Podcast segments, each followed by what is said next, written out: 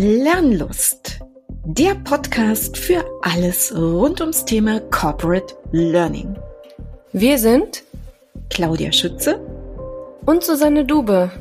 Und wir sind Learning Consultants bei der TTS. Und wir sind die Hosts dieses Podcastes. Und hier werden wir uns über Themen unseres Arbeitsbereiches miteinander austauschen, also alles, was Lernen in Organisationen heute und in der Zukunft betrifft. Und wir werden uns von Zeit zu Zeit interne oder auch externe Experten in unsere Runde einladen. Und wir freuen uns, wenn ihr dabei seid.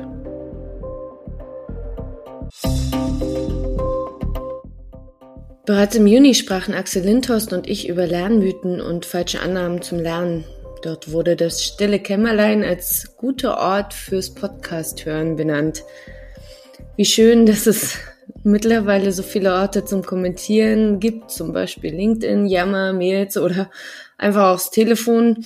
Denn genau so erreichte uns eine ganz berechtigte Kritik an dieser Aussage durch Johannes Starke. Axel und Johannes sind geschätzte Kollegen und regelmäßige Gäste bei uns hier im Lernlos-Podcast. Und ich denke, beide zeigen auch immer wieder sich ergänzende Sichtweisen auf das Thema Lernen. Aber nicht nur hier im Dunstkreis des Lernlust-Podcasts wird über Lernorte und Lernräume diskutiert. Mit dieser Podcast-Folge wollen wir uns dem Thema nun öffnen mit unserem eigenen Mythos aufräumen und diskutieren ganz nebenbei auch über förderliche Umgebungen und Bedingungen für das Lernen im Unternehmenskontext und vielleicht auch ein bisschen über deren Grenzen. Hallo Johannes, hallo Axel, hallo Axel, hallo Johannes. Schön, dass ihr da seid. Hallo. Hallo. Ich verzichte bei euch beiden jetzt einfach mal auf die Einführung, äh, weil ihr schon in so vielen Podcasts von Claudia und mir mitgewirkt haben, dass die Leute wahrscheinlich schon denken, wir haben alle gemeinsam eine WG oder sowas. Haben wir nicht. Axel, du erinnerst dich vielleicht noch an unseren Podcast zum Thema Neurodidaktik und Neuromythen. Da hast du gesagt, Podcasts sollte man vielleicht eher im stillen Kämmerlein hören, denn da sind nicht so viele äußere Einflüsse da wie beim Spazierengehen. Ähm, und als du diese Aussage getroffen hast, ähm, hast du, Johannes, sofort geschrieben auf LinkedIn, ich höre das aber lieber gerne beim Spazierengehen. Also lasst uns mal reden, ähm, Johannes, Axel, wenn ihr eure beiden Aussagen gegenüberstellt, äh, Funktionieren die beide? Funktioniert nur eine? Axel, was denkst du? Was ist die Wahrheit? Du hast ja, ja, die Aussage getroffen. Ich, äh, das war erstmal meine Arbeitshypothese, die basierte auf unseren Überlegungen im Rahmen der Neurodidaktik auf, so, auf dem Konzept so von Cognitive Overload, also Überladung von neuronalen Impulsen, in, von neuronalem Input, den man vielleicht reduzieren sollte oder möglicherweise reduzieren muss, damit man in der Lage ist, das, was man eigentlich wirklich lernen möchte, aufzunehmen. Ja, und deswegen, ja, klar, das ist meine Arbeitshypothese für, für den Podcast, was schon im Rahmen der Neurodidaktik und ist es auch noch heute. Mhm. Genau, und äh, ich, ich sag mal, ich habe es ja insofern gestützt, dass ich gesagt habe, ich arbeite und lerne auch am liebsten hier in Ruhe an meinem Schreibtisch. Ähm, Johannes, wie siehst du das Ganze? Ja, ich habe aus persönlichem Erleben die Erfahrung, dass ich mich an viele Dinge, die ich in Podcasts höre, besser erinnern kann. Und klar, erinnern ist noch nicht lernen, aber einfach das Memorieren fällt mir leichter, wenn ich es verknüpfen kann mit, äh, mit Wegpunkten an einer Spaziergangsstrecke zum Beispiel. Also wenn ich spazieren gehe, Podcasts höre, erinnere ich mich an die Inhalte des Podcasts besser. Zum Beispiel, wenn ich die, wenn ich die gleichen Punkte wieder erreiche später. Das ist natürlich oft wenig zielgerichtet, muss ich zugeben. Also was bringt mir das, wenn ich zufällig irgendwie mich erinnere, ah, an der, an der, an dem Baum, an dem Wegpunkt habe ich mal den und jenen Podcast gehört und folgende Aussagen dazu. Aber ich brauche diese, diese Verknüpfung, diese Anker. Mhm. Jetzt kann man sich natürlich überlegen, wenn du es gerade sagst, das ist nicht zielgerichtet, hört man Podcast eigentlich zum Lernen oder hört man Podcast einfach nur zum Podcast hören? Vielleicht hilft das dann ja auch schon einzuordnen, warum du das vielleicht beim Spazierengehen tun kannst. Vielleicht ist es ja dann gar kein Lernen oder doch? Das möchte ich, glaube ich, gar nicht bewerten. Also wenn ich, wenn ich etwas höre, aufnehme und gedanklich verarbeite, dann entsteht da im besten Fall ein Lernprozess draus. Also wenn ich die, die Inhalte eben nicht nur stumpf memoriere, sondern auch weiterverarbeite. Und ich habe das Gefühl, dass das beim, beim Gehen für mich besser funktioniert. Ich glaube, nicht ohne Grund gibt es ja auch diverse äh, Gesprächsansätze, Walk, Walk and Talk, ähm, äh, solche Dinge, äh, die, die, ähm, die Peripathetik Aristoteles ähm, mit seinen äh, Studenten spazierengehend Dinge diskutiert, die, die im ja. Gehen stattfinden. Aber da ist auch immer Kommunikation dabei, ne? Also bei ja, ja. Bei Walk and Talk und bei, bei Aristoteles jetzt mit seinen Studierenden. Ne? Bei Gut, ja, aber ähm, auch, auch wenn ich äh, neue Ideen finden möchte, wenn ich, äh, wenn ich Gedanken durch äh, ähm, knete, dann machen das viele Menschen, glaube ich, auch im Auf- und Abgehen. Ja, bei mir ist es tatsächlich so, ähm, wenn ich jetzt nochmal überlegen würde, ich habe ja immer gesagt, ich will das nicht beim Spazierengehen machen, weil ich äh, beim Spazierengehen spazieren gehe, im Sinne von Achtsamkeit und dann auch die Natur genießen will und das alles sehen möchte. Und ich möchte mir das tatsächlich eben nicht ich will jetzt nicht sagen verderben, weil Lernen ist ja nicht verderben. Tatsächlich. Wir haben ja im Lernlust-Podcast. genau, das ist es nicht. Aber ich, ich möchte das für mich schon trennen. Ne? Was, äh, was gebe ich äh, auf meine Ohren, äh, weil es im Arbeitskontext ist und was ist für mich sehr privat. Also äh, gehen, spazieren gehen, da habe ich jetzt vielleicht auch bestimmte Orte im Kopf, sind, sind für mich dann etwas, was ich äh, nehme zum Ausgleich äh, im Gegensatz zum Thema Lernen. Und Lernen ist, findet bei mir ganz woanders statt. Aber wenn ich euch beiden gerade so zuhöre oder wenn ich dem jetzt so ein bisschen folge, was ihr gesagt habt, dann ist ja ähm, das Lernen an sich, kann man auch mit dem Gehen verknüpfen, wenn man äh, das entsprechend möchte. Äh, ist das dann etwas, was für jeden ein bisschen anders ist? Für den einen funktioniert es, für den anderen nicht? Oder ist das jetzt etwas, wo ihr sagt, nee, nee, funktioniert für jeden, wir sollten alle loslaufen zum Lernen? Ich würde das, glaube ich, ganz ja. gerne ein bisschen vom, vom Gehen wegbewegen. Also generell lernen mit Einbeziehung verschiedener anderer Sinneseindrücke.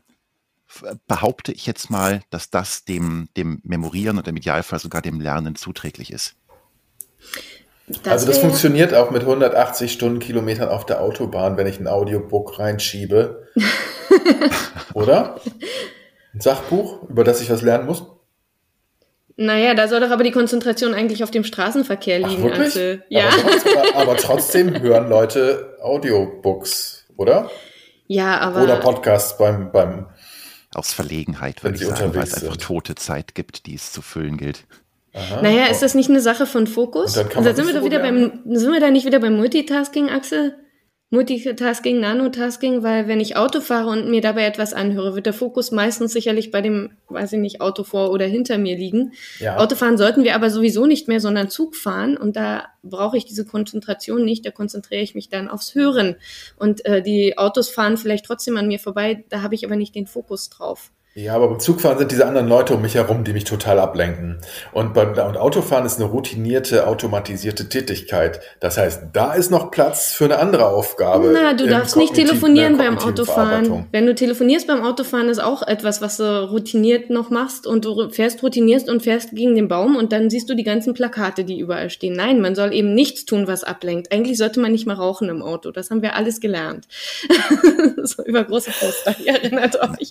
Also ich würde das Thema Autofahren gerne mal ausklammern wollen. Hier. Ich weiß nicht, ich, das ist, das ist, ich finde das wichtig, glaube ich. Weil einfach, es geht darum, was, was hast du in deiner Umwelt? Was passiert in deiner Umwelt? Und wenn du gehst, dann machst du ja auch etwas, hast du ja auch einen anderen Fokus.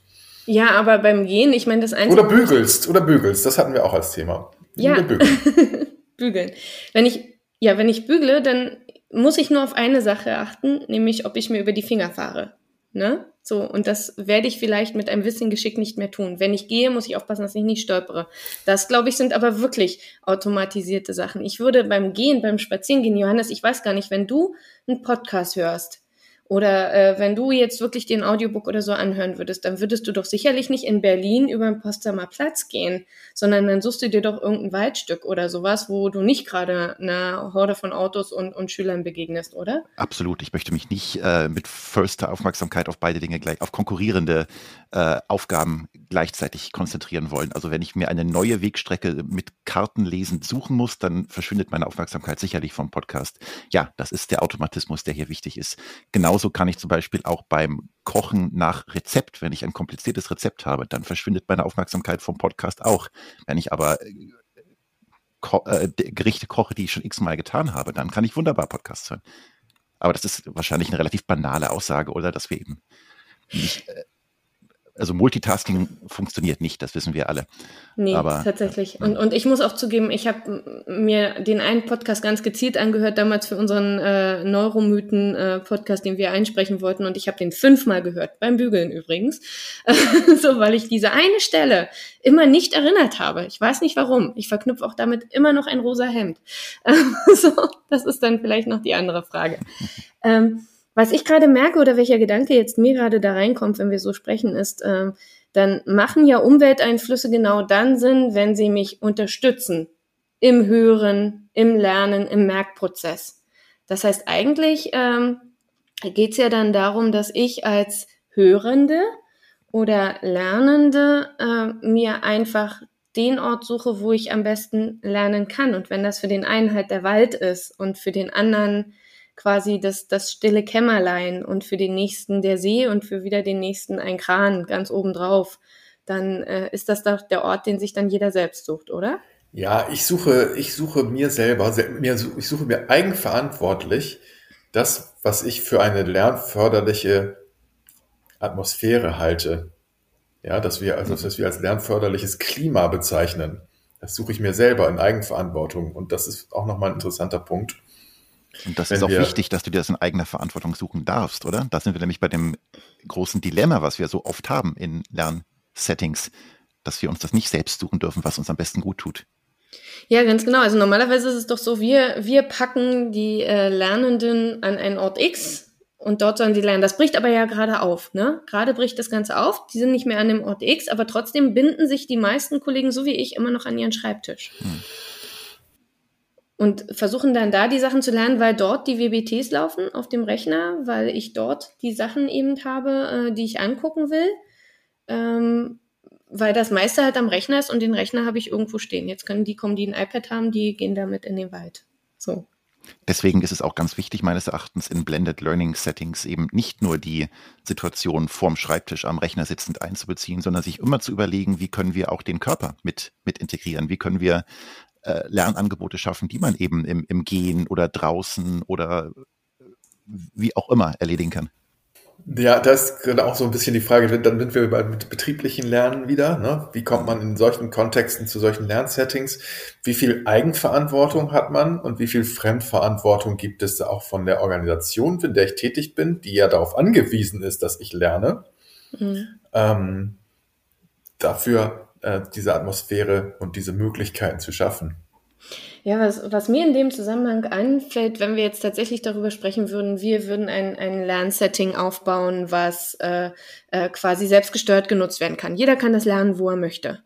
Ähm, und jeder kann das lernen, wann er möchte. Und in dem Lernumfeld, wo er es möchte, ähm, kann sich beispielsweise was anhören, was ansehen, äh, ähnliche Sachen. Das stelle ich zur Verfügung. Das erinnert mich so ein bisschen an einen Artikel, den ich vor kurzem in der T3N gelesen habe. Der ging auch bei Twitter ein bisschen rauf und runter in meiner Bubble. Und da stand ein Satz drin, den habe ich mir notiert, der da heißt, äh, aber natürlich gibt es da auch abzuwägen, arbeite ich, bilde ich mich weiter oder pflege ich liebe Freundschaften und mein Privatleben. Äh, also ähm, dann bringe ich ja den Lernenden äh, tatsächlich in eine Situation, wo er es machen kann, wann er will. Und seien wir doch mal ehrlich, wir haben alle viel zu tun. Bringen wir dann den Lernenden irgendwann in die Situation, wo er sich wirklich diese Frage stellen muss, die da stand. Ähm, ja, gehe ich jetzt meinen Freundschaften nach oder gehe ich in den Wald spazieren, um zu lernen? Oder muss es ihm jemand, muss es dir jemand ermöglichen? Ja. Diesen Raum zu finden, diese Zeit zu finden. Dann sind wir wieder beim betrieblichen Lernen. Und dem lernförderlichen Klima, den Lernzeiten, Lernräumen, Lerninseln von früher noch vielleicht, die der Arbeitgeber zur Verfügung stellen sollte, um ja. diese Räume, um diese Möglichkeiten zu schaffen. Johannes. Ja, ich, ich, ich bin da sehr zwiegespalten. Ich finde das Zitat, glaube ich, nicht ganz glücklich, weil es eben so dieses, diese ja hoffentlich immer weniger zutreffende Denken aufmacht. Jetzt ist der die Zeit, wo ich arbeite, wo ich produziere, und jetzt ist die Zeit, wo ich lerne. Und das geht ja immer mehr ineinander über, sollte immer mehr ineinander übergehen. Und ich bin ich glaube, ich habe es auch schon mal gesagt in einem anderen Podcast. Ich äh, bin zwar einerseits irgendwie erfreut, dass immer mehr Unternehmen äh, Lernzeitbudgets einrichten, Lerntage einrichten, aber eigentlich ist das nur ein Kaschieren des eigentlichen Problems, dass äh, wir einfach Vertrauen haben, geben müssen, dass wenn Menschen Zeit benötigen, um etwas zu lernen, dass sie sie sich einfach nehmen können im Arbeitskontext. Das finde ich immer so ein spannendes Thema. Das eine ist tatsächlich, wenn man dieses äh, Lernen und Arbeiten gegeneinander ausspielt. Ganz oft gerade im Stresskontext, das Lernen, sagen wir doch mal ehrlich, in die Abendstunden rutscht und, in die Zusatzzeit, die ich vielleicht noch investiere, weil ich eben lernen möchte. Nun bin ich ein Mensch, der, ich, ich habe Hausgarten, Kind bin Mutter und ich liebe meine Familie und dann zerreiße ich mich. Es zerreißt mich dann halt wirklich, weil ich da zusätzliche Zeit investiere, die ich nicht bei Freunden abknapse, sondern eben bei meiner Familie, meinem Haus, meinem Garten. Wenn wir jetzt dagegen setzen, naja, eigentlich soll das Lernen ja im Unternehmen stattfinden, dann glaube ich tatsächlich, dass wir unser Mindset ändern müssen. Also erstens, mein Wunsch wäre, das in die Arbeitszeit zurückzuverlagern, wenn es mit Arbeit zu tun hat. Und das andere wäre tatsächlich zu akzeptieren, dass Lernen ja etwas ist, wo ich einen Wert schaffe. Das heißt, sobald ich etwas lerne und etwas in meinem Kopf ist, schaffe ich einen Wert für das Unternehmen, denn dann kann ich das wieder abrufen. Wenn also Lernen wertschöpfend ist, dann ist das doch genauso wertschöpfend wie Arbeit und dann sollte es gar keine Lernzeit geben müssen, sondern dann sollte das Unternehmen sehr, sehr bestrebt sein, dass ich lerne die ganze Zeit, oder? Ich, ich, ich finde, es ist eigentlich viel, viel einfacher, dass äh, uns das Vertrauen, dass Menschen äh, ihre Arbeit gut machen wollen und ihre, Zeit, ihre Lebenszeit sinnvoll einsetzen wollen, völlig ausreichend ist. Ja, ich weiß nicht, ähm, ob da die, das Vertrauen kann ja da sein, aber nichtsdestotrotz gibt es doch die Zwänge, von denen Susanne vorhin gesprochen hat. Dass eben für bestimmte Tätigkeiten, okay, dass wir beim Arbeiten lernen, ja, gut, verstehe ich in gewissen Kontexten, in gewissen Berufen, ja, bei bestimmten Tätigkeiten, die ich durchführe. Ähm, aber es ist ja immer noch so, dass es ein gewisses Zeitbudget gibt, das wir auf verschiedene Sachen aufteilen müssen. Familie, hm. Arbeit, Lernen, das, Arbeit slash Lernen, Schlafen, Essen. Das, das stimmt. Und, und da, wir hatten es vorhin schon, dass Lernen ja keine Belastung ist, sein sollte, sondern im besten Falle Lust bereiten sollte. Ja, ja. Also ich sehe Dinge, die ich auch noch nach Feierabend lerne oder an Wochenenden oder abends, die bereiten mir natürlich Lust, sonst würde ich das nicht tun und tragen demzufolge auch ich Lust, zur Erholung bei. Wenn ich, ein, wenn ich in einem lernförderlichen Klima, mhm. also wenn ich Zeit habe, wenn ich äh, in einem Setting mich befinde, in dem ich mich dem Lernen lustvoll hingeben kann. Mhm. Ja, und wenn ich motiviert bin, weil mir das Thema passt. Ne? Also ich glaube, bei Themen, die, die ich aus dem Herzen heraus gerne tue, da funktioniert es auch. Aber ist es nicht im Arbeitskontext auch oft so, dass ich Themen ausgesetzt bin, die einfach, ich sag mal, aus einem gewissen Zwang herauskommen? Also ich, ich war vielleicht gar nicht dafür, dass der neue Rollout kommt. Ich fand den vielleicht überhaupt nicht spannend, weil ich habe mein altes kleines System geliebt. Ich habe mir alles auf lila gestellt, ähm, sah so schön aus und jetzt wird was Neues ausge ausgerollt. Meine ganzen Einstellungen sind weg und keine Blümchen mehr. Keine Ahnung. Ähm, also es kommt eine Veränderung auf mich zu, die ich gar nicht will, aber ich muss sie lernen. Also ich muss vielleicht das neue System kennenlernen, ich muss neue Prozesse lernen. Das ist doch nichts, wo ich sage, hurra, das mache ich jetzt so super gerne in meiner Freizeit. Dann Sowieso lernen, nicht. Ich glaube, das sind ja zwei verschiedene scheitern. Sachen. Dann, dann werde ich das neue System auch nicht äh, flüssig lernen. Da wird es ein sehr, sehr schwerer Weg werden. Und ich behaupte sogar, dass es dann nicht mit, mit Lernen vergleichbar ist. Ja, aber dann, äh, also ich meine, damit stellst du ja dann die Arbeit von einem ganzen Unternehmen in Frage, weil die Unternehmen sind ja durchaus darauf angewiesen, dass wenn jetzt ein neuer Systemrollout kommt, dass die Mitarbeiter das dann lernen und umsetzen. Dann liegt es aber erstmal in der Verantwortung derjenigen, die dieses neue System einführen, äh, das System so auszurichten, die Applikation so einzuführen, dass ähm, das dieser englische Begriff, ich habe ihn ja auch schon mal verwandt in einem anderen Podcast, What's in for me, für alle Beteiligten erkennbar wird. Wenn ich keinen Sinn und Zweck in dem neuen System sehe, dann werde ich es auch nicht erlernen, den Umgang damit. Dann werde ich mich irgendwie durchmogeln. Dann werde ich viele Fehler machen. Da wird es sehr lange dauern, wenn ich mit dem System umgehe. Und das ist doch dann aber der Punkt, wo wir wieder beim klassischen Training sind, um genau das abzufangen, dass eben die Fehler nicht gemacht werden, auch wenn du dich eigentlich von Herzen her durchmogeln möchtest. Das heißt, du automatisierst nur irgendwelche Routinen, Tätigkeiten, die du dann in dem System machen musst, ohne dass du sie internalisierst. Na, ich als Unternehmen sorge dafür, dass der demotivierte Mitarbeiter seine Fehler dort macht und nicht später im System. Und dann zwinge ich ihn doch wieder in einen Raum und dann wird es wieder nicht lernförderlich. Ich glaube, oh nee, ich glaube, ich mag diese Welt nicht. so. Stichwort automatisieren. Sollten wir diese Tätigkeiten dann nicht einfach automatisieren? Nein, nicht alle. Einige schon, nicht alle. Ich glaube ja tatsächlich, also wenn wir den, den Kreis nochmal schließen wollen, ähm, Johannes, du hast mit deiner mit deiner Sicht äh, stellst du etwas sehr Idealisiertes dar. Mhm. Ich glaube, dieser idealisierten Welt äh, steht natürlich ein, äh, eine Arbeitswelt gegenüber, die, glaube ich, nicht nur aus agilen Teams besteht, wo jeder ähm, quasi relativ frei nach seinen, seinen Fähigkeiten entscheidet, was er machen möchte. Ich glaube, da ist, so weit ist die Welt nicht. Ich weiß auch nicht, ob sie so weit jeweils sein wird. Da sind wir nicht immer gleich, weiß ich nicht. Das Stichwort ähm, agile Teams habe ich nicht ins Spiel gebracht, aber. das war ich jetzt, ja. Sorry. Ähm, aber ähm, doch, ich, ich glaube, das hat natürlich äh, in einigen Berufen hat dein, die Denkweise, die du hier gerade gezeigt hast, äh, natürlich eine, eine Berechtigung. Ich glaube aber, dass wir viele Berufsgruppen haben, wo das eben noch nicht funktionieren kann. Jemand, der Regale einräumt, jemand, der in der Produktion arbeitet, ähm, vielleicht auch jemand, der ähm, Controlling für irgendein Unternehmen macht. Gut, wer Controlling macht, der macht das auch gerne. Gut, das heißt, unsere Quintessenz ist jetzt eigentlich die gewesen, jeder sucht sich sein eigenes lernförderliches Klima und wir vertrauen darauf, dass derjenige das auch tun wird, weil er wird sich ja nur die Themen suchen, die er lernen will ähm, fürs Unternehmen und die dann auch lernen und den Rest lernt er sowieso nicht. Naja, das ist, das ist der eine Ansatz. Also klar, jeder sucht sich individuell das, äh, das Umfeld, was er oder sie braucht und äh, kann es sich auch suchen, ist dazu ähm, in der Lage es gibt natürlich auch andere Formen des Lernens, des Zusammenlernens. Also wir können ja auch durchaus Lernräume ermöglichen, wo mehrere Menschen zusammenkommen und gut lernen. Also es ist ja nicht alles nur rein individuell. Aber auch das würde ja, nach dem, was ich äh, jetzt bei dir gehört habe, nur so passieren, äh, wenn, wenn die wirklich Lust drauf haben.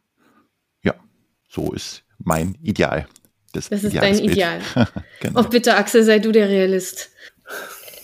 Ja, ich kann, das, mein Ideal wäre das natürlich auch aber ich sehe immer noch das Zusammenspiel der, äh, der Wünsche und Möglichkeiten auf der individuellen Seite und denen, die, wie gesagt, auch die Organisationen, in denen wir, mit denen wir zu tun haben, mit dem betrieblichen Lernen, die die setzen, den, den Parametern, den Rahmenbedingungen, die dort gesetzt werden.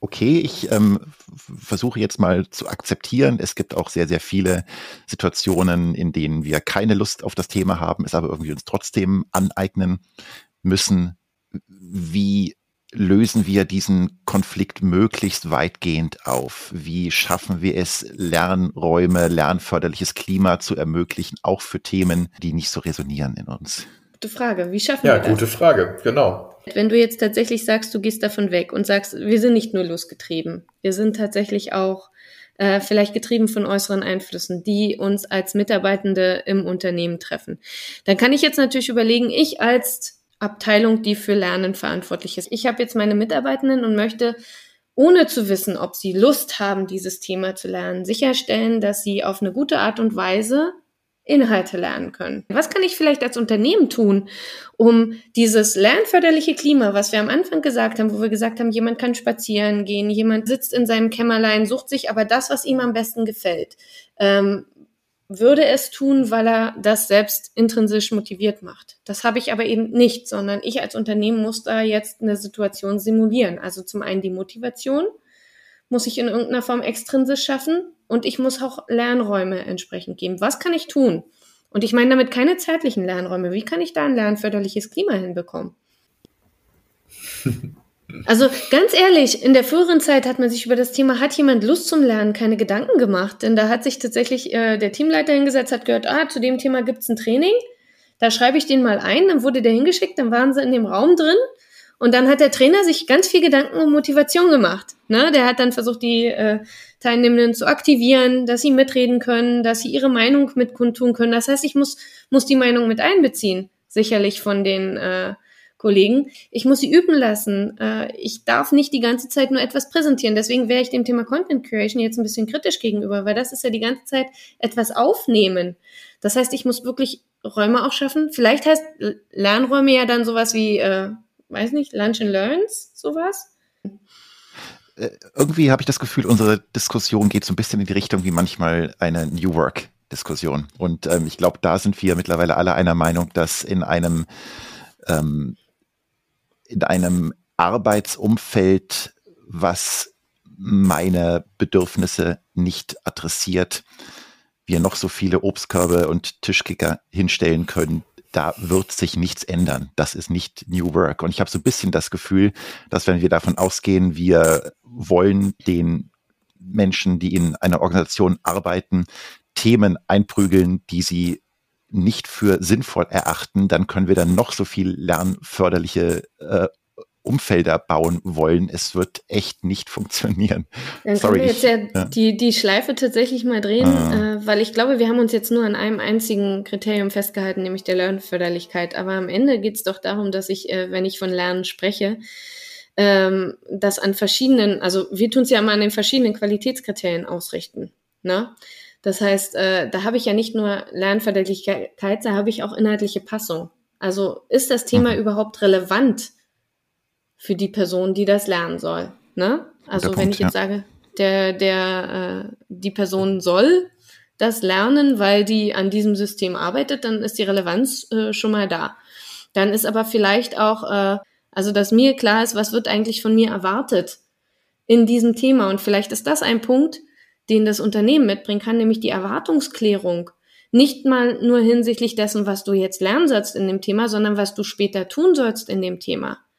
Also wirklich äh, klar zu haben, was sind denn die Punkte, äh, die ich damit erfüllen muss. Denn wenn ich meine Erwartung kenne, die ich daran habe, dann habe ich vielleicht eine Motivation, auch etwas darüber zu lernen, hinsichtlich dieser Erwartungen, die an mich gestellt werden, weil ich natürlich als Mitarbeiter mich auch weiterentwickeln möchte. Sind das vielleicht so Punkte, die da auch eine Relevanz haben? Dann müssten wir uns nochmal den Podcast zum Thema Qualitätskriterien mit Gabi anhören. Na, na, gut, aber du hast doch jetzt eben schon, genau, gehen wir mal davon aus, dass die, die Relevanz für den oder diejenigen, die äh, das, den Lerninhalt später auch anwenden soll, bekannt und akzeptiert ist. Ja, dann werden die auch fragen, wo sind Lernmaßnahmen und dann wird auch genau. das Thema Content Creation vom, vom Axel passen. Dann kann man eben auch tatsächlich weiterdenken äh, in Themen wie äh, Lernzirkel oder ähnliches, die sich vielleicht gründen werden mhm, äh, mhm. aus diesen Sachen. Und dann kann ich überlegen, ob ich als Unternehmen äh, auch nochmal gezielt Maßnahmen zur Unterstützung machen kann. Also, dass ich vielleicht Webinare habe, so Aufschlagswebinare, hier gibt's die neuesten Infos dazu. Ähm, wenn ich äh, irgendwelche QAs anbiete, die da genutzt werden können, Übungsmöglichkeiten anbiete oder ähnliches. Da kann ich dann mit solchen Konzepten eben kommen, die sehr blendet sind. Genau, und da haben wir dann ja wirklich ein offenes Spielfeld. Also je nach Thema, ob es jetzt nur ein IT-Thema ist oder ein eher äh, ein organisationales Thema, prozessuales Thema, äh, können wir dann ja verschiedene, verschiedene Methoden, Ansätze, Lernräume einsetzen, respektive eröffnen. Also seien es eher Lernzirkel, Lerner as Working Out Loud, Social Learning Spaces oder sind es eher individuell erschließbare Geschichten? Und dann können wir auch soweit, also dann müssen wir uns auch überlegen, wie viel mit, mit wie viel eigener Sinnhaftigkeit muss dieses Thema von den Lernenden aufgeladen werden? Ist es einfach ein Prozess, der zu befolgen gilt? Oder ist es ein komplexeres Thema, was eher exploriert werden muss, wo ich mir meinen eigenen Sinn erstmal erschließen muss?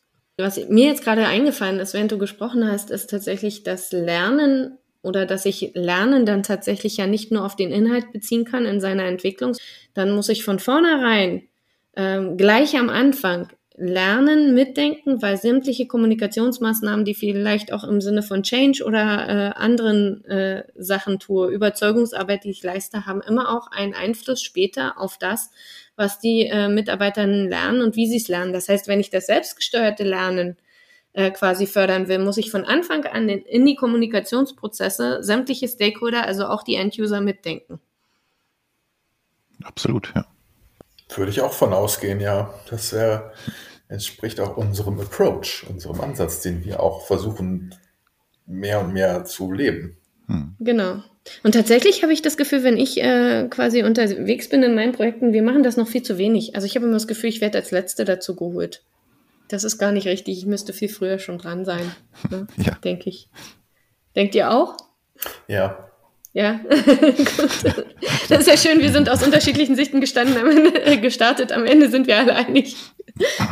Was ich auch ein großes ähm, Problem finde, dass wir äh, traditionell immer viel zu sehr eben in diesem äh, Lehrer-Lerner-Setting gedacht haben, dass es immer eine Person gibt, die alles weiß und es den anderen beibringt oder ein Content gibt, der der schlaue Content ist und alle wollen müssen ihn einfach nur konsumieren und ähm, dann sind sie eben schlauer. Ja, aber das wird einfach viel viel vielfältiger und weil wir ja über lernförderliches Klima, über die Kriterien für äh, die Qualitätskriterien für gutes Lernen gesprochen haben, kommt mir das Buch von dem Hilbert Meyer in den Sinn, Susanne, was ja auch in dem Podcast mit Gabi ähm, schon erwähnt wurde. Von dem Gabi immer sagt, wir müssen es nicht lesen und doch lesen wir es alle. so, sie sagt immer, wir haben unseren Teil schon rausextrahiert. Ja, ja. Da ist äh, in diesem Buch ist ein schönes Bild. Ich, ähm, ich hoffe, ich habe es gerade richtig in Erinnerung von einer Eule und einem Fuchs, glaube ich. Und ähm, der Fuchs fragt, warum muss Lernen, muss Lernen immer so anstrengend sein? Und die Eule sagt, ja. ähm, das hat für mich auch etwas mit lernförderlichem Klima zu tun oder oder oder oh, oh, äh, Situationen, in denen ich äh, gut lerne, dass es eben nicht immer einfach ist und vorgekaut ist, sondern dass Lust zum Lernen auch dadurch geschaffen werden kann, dass Lernen anstrengend ist. Und tatsächlich ähm, mache ich gerade so ein, äh, so ein Lerncoaching mit. Ähm, mhm. Und äh, da ging es auch darum, wie, wie lernst du, Susanne? Und habe für mich festgestellt, dass ich, die ich ja eigentlich im Training unterwegs bin und immer versuche, alles diejenige zu sein, die vorkaut an einigen Stellen mhm. immer noch. Mhm.